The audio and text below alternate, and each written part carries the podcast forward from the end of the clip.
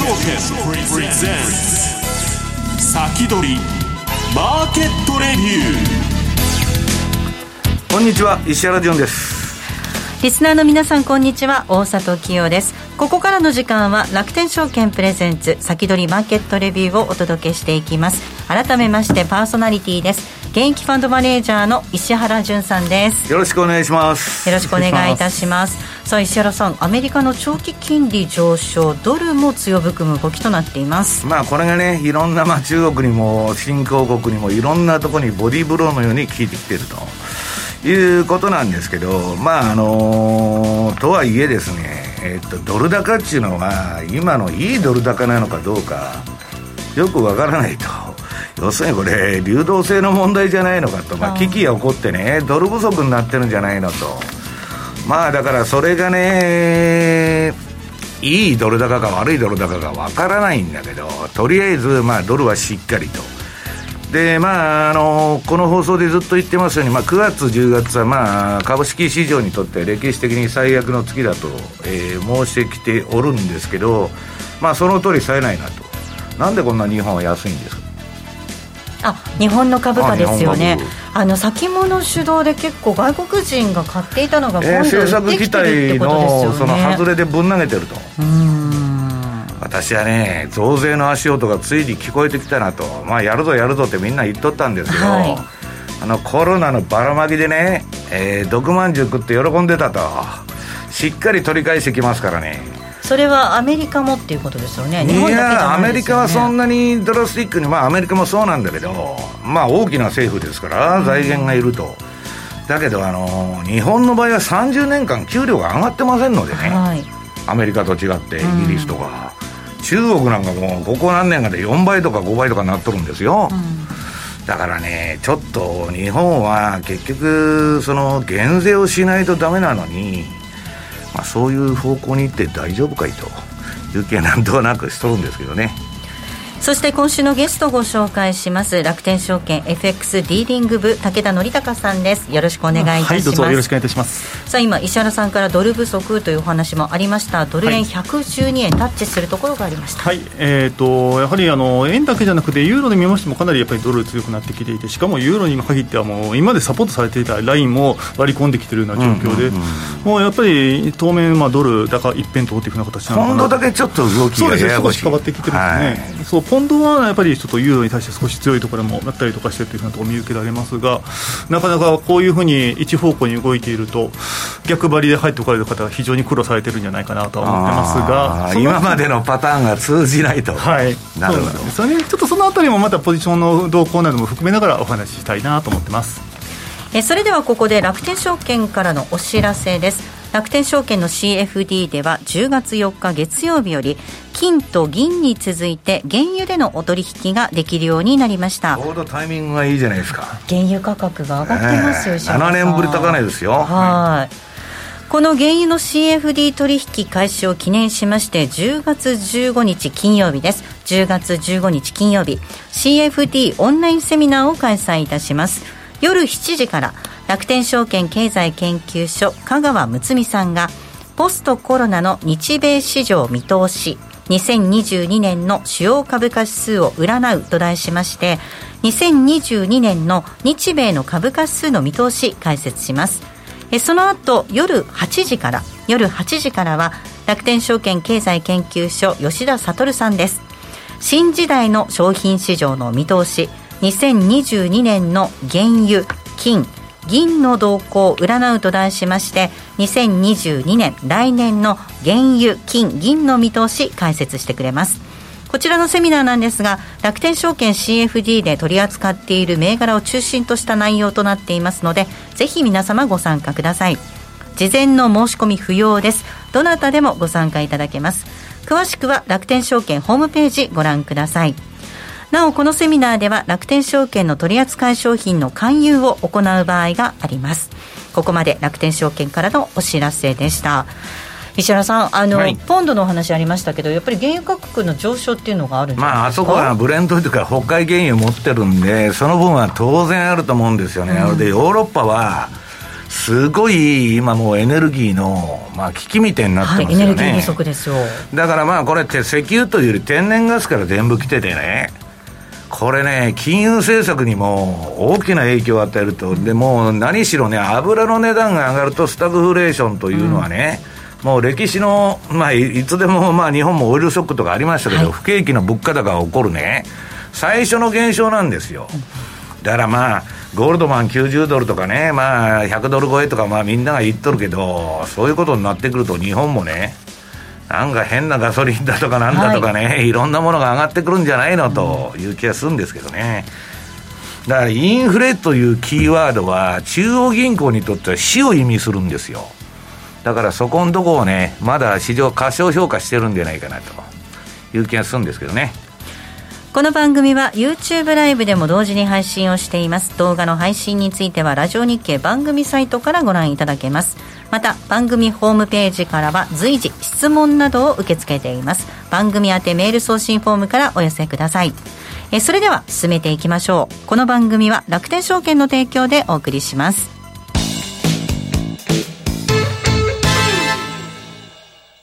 まずは無料で取引体験。楽天 FX のデモ取引を利用してみよう。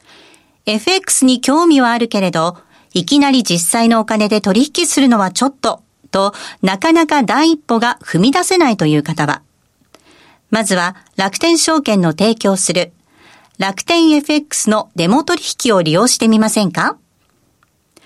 メールアドレスとニックネームのみの簡単登録で、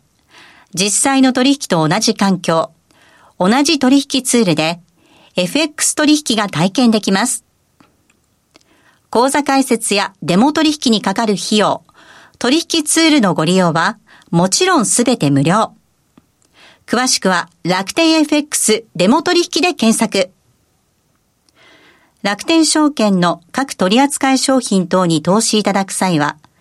所定の手数料や諸経費等をご負担いただく場合があります。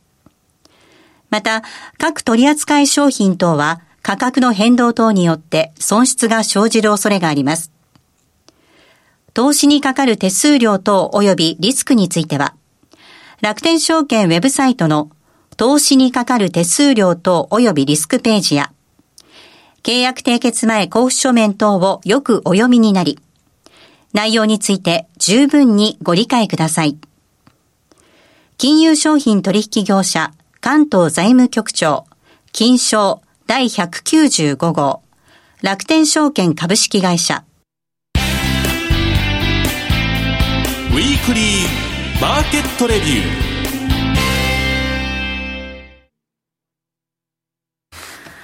さあ、ここからは楽天証券 FX ディーリング部の武田則孝さんです。はい、よろしくお願いします。よろしくお願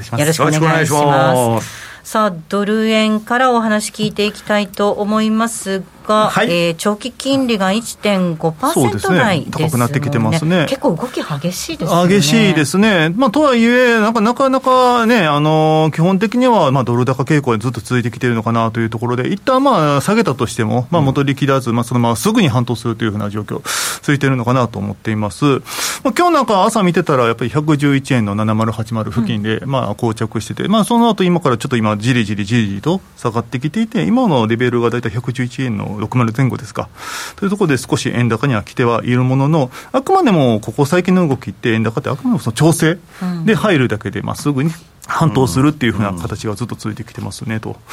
で、まあ、毎日当然ながらそのポジションなんかを見てるんですけども、1日でこんなに動くんかというようなところがもう最近やっぱり続いてきてまして、111円の前半まで来ると、かなりもう一回戻しが入ってきていて、ポジションロングにすごい傾いてるんですけども、翌日日明けて、ちょっとでも円安すごい出たら、今度ショートポジションがいきなりバーンと。恨んでるということで、まあ、景気的というか、まあ、すごく取引高的にはすごく美味しい状況ではあるんですが、だから短期取引者がすごい増えてるんじゃない増えてきてますね、ねで、スプレッドが小さいからさ、それでまあ動いてきたんで、もう2000でも3000でも抜きゃいいわと。はいいう感じなんだと思うんです、そうですね、本当に超体験売買がまあすごい膨らんでるのかなというふうなところでは見ておりますが、じゃあ、チャート的にどうなのかというふうなところなんですけども、はい、まああの前回ですね、まあ、7月、8月、全く動きなんだ、しょうもない相場が続いてましたけども、そこから円安に進んで、まあ、112円まで行きました後で、そこで一旦頭打ちをしてくらって、まあ、そこから高値止まりというふうなところなんですが、この上の、えー、とレベルというと、なかなかもう次期は2000、えっ、と、えー、と18年の10月に遡ってのまあ114円ぐらいまでのレベルまで、はい、次の高値の目処がないような状況というようなところとなっております。まああのー、基本的には私、しばらくはドル高でいいのかなというようなところで見ておるんですが、112円はしっかり弱まってくるようであれば、もう114円を完全に意識した動きになるんじゃないかなというようなところで考えております。で、えー、じゃあ調整、えっ、ー、と、で、えー、何ですかね、その、押し目を拾っていく部分のところで、はい、じゃあどういうふうなところを見ていけばいいのかというところなんですが、これまでずっと7月、8月って、まあ、110円の、えー、なんでしょう、30付近が、うん、えー、ずっと、まあ、なんでしょう、狭いババンドの、まあ、上のレベル、だったんですが、ね、そう、上限のところだったんですけども、そ戻ってそこが限界かなというようなところで、えー、考えてます。だから、まあ、110円の30付近まで、まあ、下がってきたら、まあ、そこで、えー、買いから入って、あとはもうずっと、上値をずっと持っていくっていうふうな形で、えー、見ればいいのかなと、個人的には思っております。まあ、なかなか、えー、ここから、えーと、トレンド転換というふうなところで見るには、まあ、かなり、えーと、円高傾向に進むには、まあ、かなり厳しいだから、今までの上げ幅の3、8人押しだよね、これ。そうですね、本当に、そうです、そうです、そうです。だからまあまずは112円、どこまでしっかりと上抜けることができるのかというところに注目していきたいなと思っております。はいでは、えー、続きまして、えー、対ユーロで、えー、見ていきたいんですが、もう本当にこれなんかは、きれいに、えーと、これまでのサポートラインでありました、えー、1.16付近ですね、そこのところを、えーまあ、割り込んできているというような状況でございますね。今日なんかは、えー、朝の寄値が1.159ですか、というところで、まあ、あの引き続き、えー、ここ最近の、えーと、安値圏で、えー、来てるような状況なんですが、あの大円と同じくですね、ここも、えーと、ドル高というようなところで、えー、見とけばいいのかなというふうに考えております。そうすると、まあ、下の目処のところになってくるんですけれども、ここはあの2020年3月から、えーと、今年の1月までの、えー、高値、安値に対しての、まあ、半値戻しというところで、1.15付近が、えーと、次の、えー、目処になってくるのかなというようなところで考えております。まあ、まずはそこまで、えーと、有料安、ドル高というようなところを見込みつつ、まあ、その後、まあ少し上に来たら、えー、と戻り緩いというような形のスタンスで、えー、とユーロドルも見ていけばいいのかなというような形で考えております。えー、上に行ったとしても、えー、せいぜい1.1700付近がユーロドルの戻りの見解かなというような見方をしております。ドルに対してユーロは弱いということです、はい、では、ポンドドルの動きも見ていきたいと思います、はい、これも、まあ、どちらかというと,、えーと、ユーロドルと同じような動き方をしてるんですが、ただ、あの少し、まあ、ポンドの方が、なんでしょうね。えー、やや強みが残っている、うん、ちょっと粘り腰で粘り腰戻そうとしてるよね。そうなんですよね、綺麗に。たとはいえ、やっぱりここ最近の安値、切り下げてはきていますので、うん、まあ、ここでじゃあね、しっかりとポンドだけが、まあ、ドル安という意味ではドル安なんだけど、はい、ちょっとこれだけ、まあ、いつもの何何で動いとるのかわからない いつもの通りですか？いつもの通り、なんか不思議な悪い女、そうですね、振り回されるような形で。悪い女と。悪い女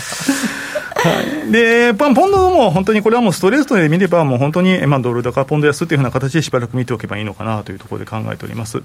まあ、しばらくは、えー、目標値といたしましては、えー、2020年の3月から6月までの、えー、高値安値に対するフィボナッチ61.8%に相当する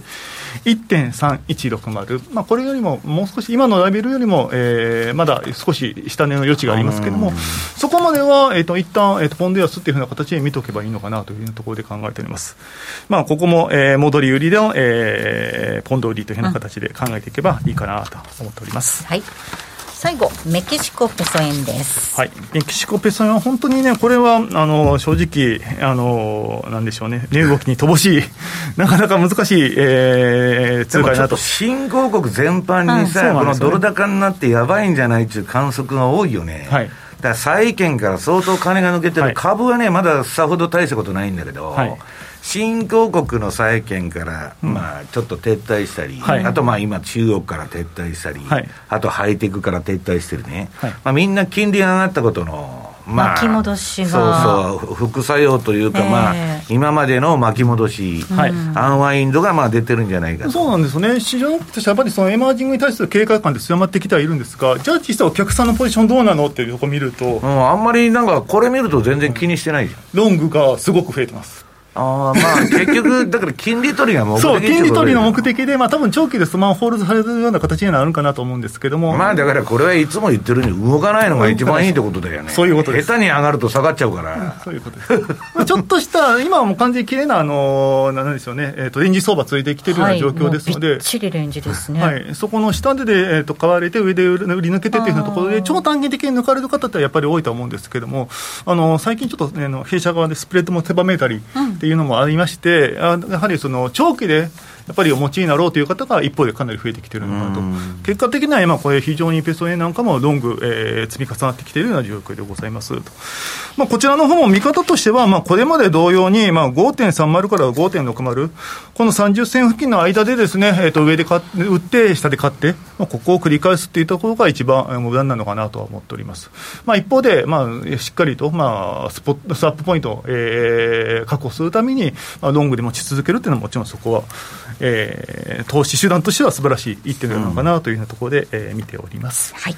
えーこの続きなんですが、また YouTube ライブの延長配信でも武田さんにお話を伺っていきます。ここまではウィークリーマーケットレビューをお届けしました。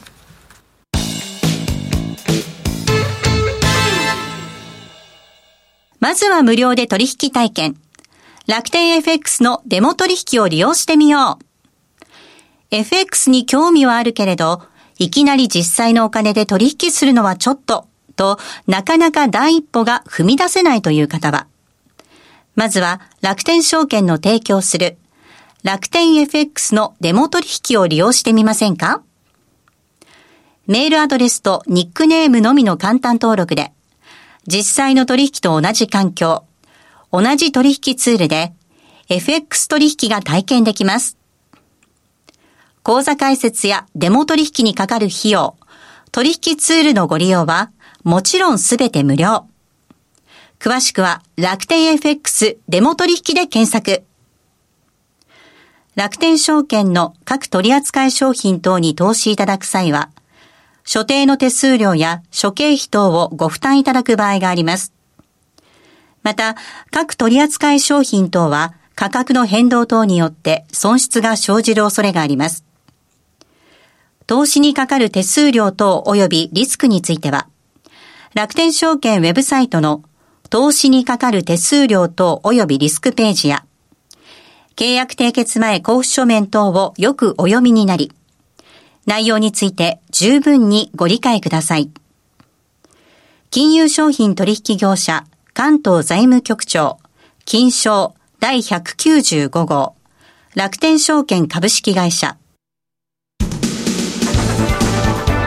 石原淳の相場の肝ここでは現役ファンドマネージャー石原淳さんにこれからの相場の肝について伺っていきます。はい。まあ、あの、相場の話からしようとは、まあ、余計な話ばっかするなという話いやいやいやいやいや。まあ、あの、今日あの、なんだっけ、うんニュージーランドのはい会合があって、まあ、昨日、えっ、と、豪州、オーストラリアがあって、で、今日ニュージーランドと、まあ、今週の焦点と言われてたんですけど、まあ、オーストラリアのは相変わらず、あの、2024年まで利上げしませんと。まあ、不動産バブル、あそこもひどいんですよね。まあ、不正行為だとかなんだとか、いろんな問題があるんだけど、まあ、中央銀行のロー総裁が、そうやってブレてないんで、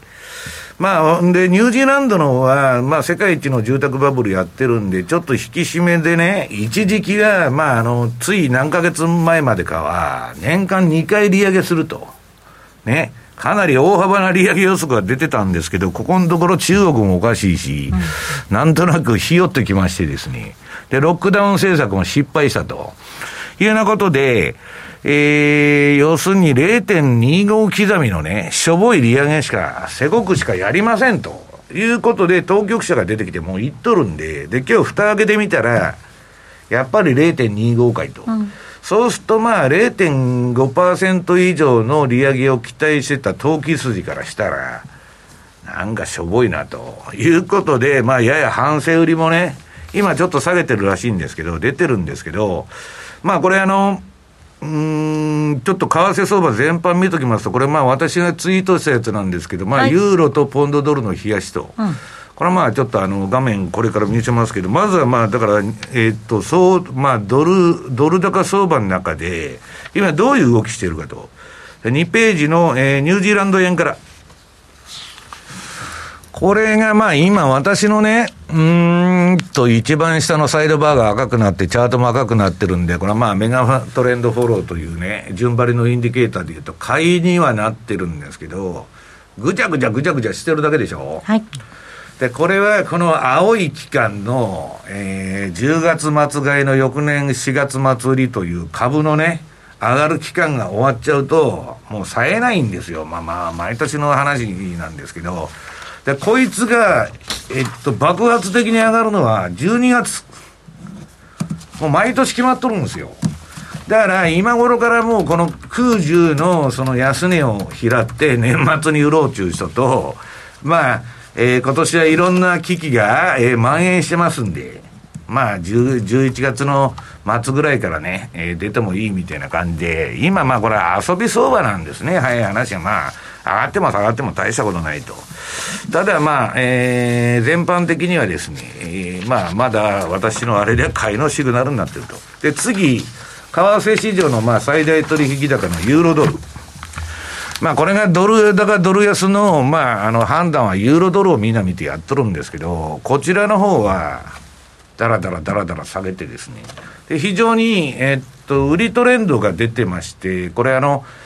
えー、黄色い、えー、中段のですね、ぐちゃぐちゃした線の黄色いのが ADX。うん、水色のやつが標準偏差ボラティリティなんですけど、両方ともまあ低い位置から上がったと。これ、綺麗に揃って上がってますね。典型的な売りトレンドで、で、そのサイドバー、はい、えー、上の方が標準偏差のシグナル、で下の方が、えー、メガトレンドフォローのシグナル、両方とも末期期ですから、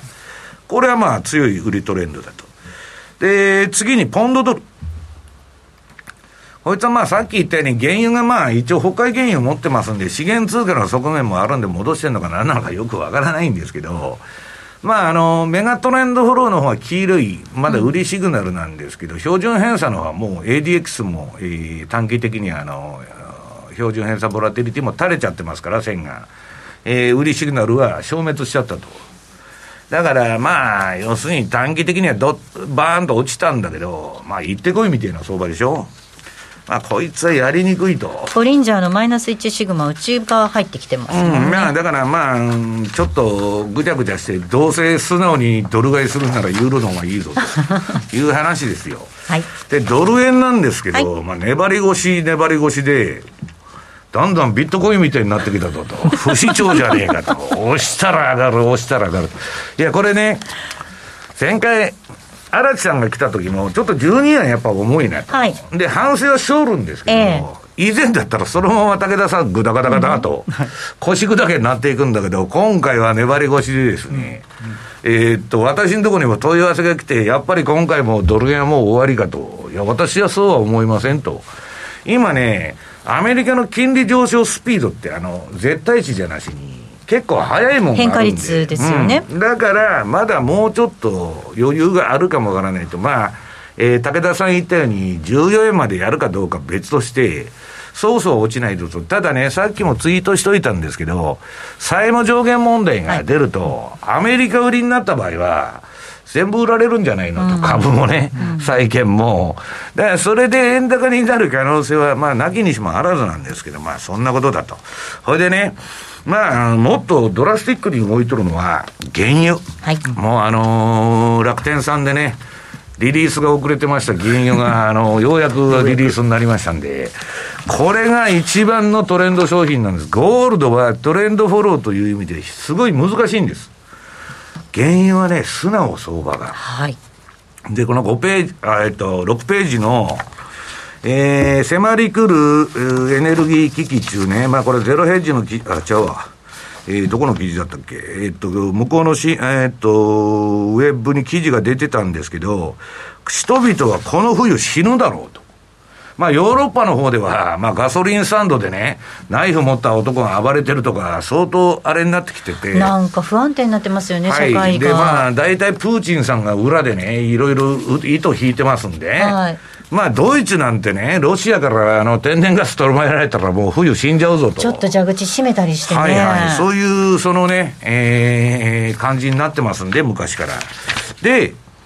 うん、まあ、その隣、今年の冬は 1, 1バレル100ドル突破も、経済危機誘発の恐れと。最近、あの、バンクオブアメリカのね、レポートって結構面白いんですけど、まあ、そういう観測も出てると。で、うんと、7ページ。東京特部の物価も上がってきたと。えー、なんだっけ、えー、CPI はね、たった0.1%しか上がってないんだけど、ガソリンが17.5%、灯油10.4%、電気代4.8%、エネルギー全体で4.4%上昇レタスなどの生鮮野菜も天候不順の影響で11.6%、まあ、宿泊料は43%上がっとると。で、こんだけ上がっとるのに0.1%しか上がらんと。さすが官僚はうまいこと CPI 作りまんなと。アホじゃないですから、いかにインフレは一時的だと。インフレなんかないと、日本なんかインフレになったら終わりですからね。30年間給料上がってない国ですよ。はい、で、えー、天然ガスがとにかくすべてのあれ、もう天然ガス高いんで、はいガスが高いんで、石油に切り替えなきゃいけないと。で、石油も高いんだけど、まあ、しょうがねえから石油でやろうみたいな、えー、あれも出てて、で、8ページの、えー、これは JP モルガンニューヨークが出してるそのコモディティの今年出したレポートでね、スーパーサイクルに入ったんだと。この前のね、マイナス50ドル先頃の、あそこで大底を打ったと。ありましたね、マイナス50ドルって。あと,、うん、あとは上がるしかないと。言っとるわけですよ。うん、あとは上がるしかないと。ね、ロビン・フッダーみたいになってきたけど。で、まあ、今、原油っていうのは高いように思うけど、SP500 に比べたら割安だと言われてるわけですよ。はいはいで、まあ、どっちかが上がって、どっちかが下がるんだろうとか言われてるんですけど、はいはい、私は SP500 が下がって原油が上がるというふうな、まあ、あのー、方が部がいいんじゃないかなと。修練していくわけですね。で、9ページの原油。ニューヨーク原油の CFD ですね、あの、US のオイルの CFD ですけど、これ、楽天さんの方で今回リリースになりましてですね、この素晴らしいトレンド相場を見てくれと、まあ、売りは全部ノイズ騙しになってるんですけど、はい、黄色いところは。まあ、これ、買い、チャートが赤になっとるときはずっと買い持ちしてて、で、黄色になったら土点するんですけど、値幅とか動きが出ますんで、相場がうねってますんでね、まあ、非常に、えー、儲けやすい商品と。いうことなんですね。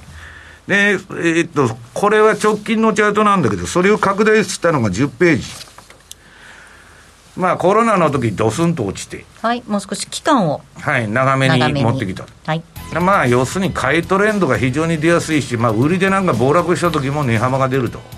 まあ、だからあんまりレバレッジかけたらね、えー、ちょっとあれですけど、まあ、ポートフォリオの、えー、一環としてですね、トレードするのはいいんじゃないかと。はい、楽天証券の CFD では10月4日月曜日から原油の取引ができるようになりました。続きはまた延長戦でお話伺っていきたいと思います、はいはい、ややこしい話は延長戦ではいこの後放送できませんので。YouTube ライブの延長配信ぜひお楽しみください。この番組は楽天証券の提供でお送りしました